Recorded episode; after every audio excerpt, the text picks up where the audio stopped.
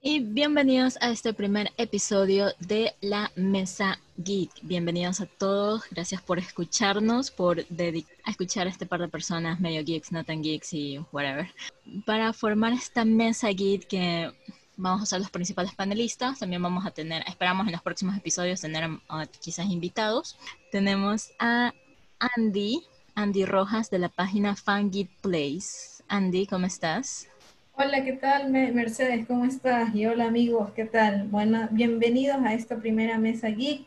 Y bueno, esperemos que sea una de muchas que vamos a tener y vamos a tocar temas muy interesantes acerca del cine, de lo geek y de todo lo que a bastante gente le gusta. Y también nos acompaña alguien conocido en el, en el medio como Mr. Chori y algo más, como se llama su canal.